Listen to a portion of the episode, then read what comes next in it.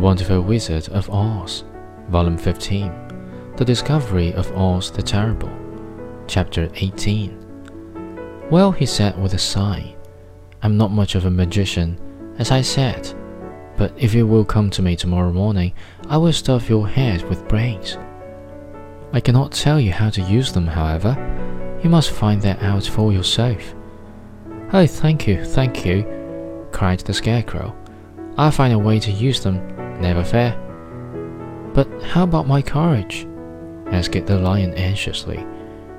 You have plenty of courage, I am sure, answered Oz. All you need is confidence in yourself. There is no living thing that is not afraid when it faces danger. The true courage is in facing danger when you're afraid, and that kind of courage you have in plenty.